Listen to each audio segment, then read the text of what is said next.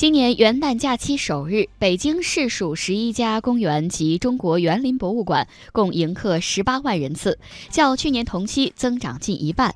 元旦期间，北京市属公园共开放十二处冰雪运动场地，面积近九十万平方米。丰富的冰雪活动受到市民游客热捧。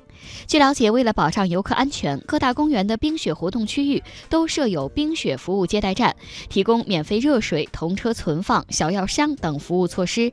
还配备专人清扫冰雪场地、检查设备设施等。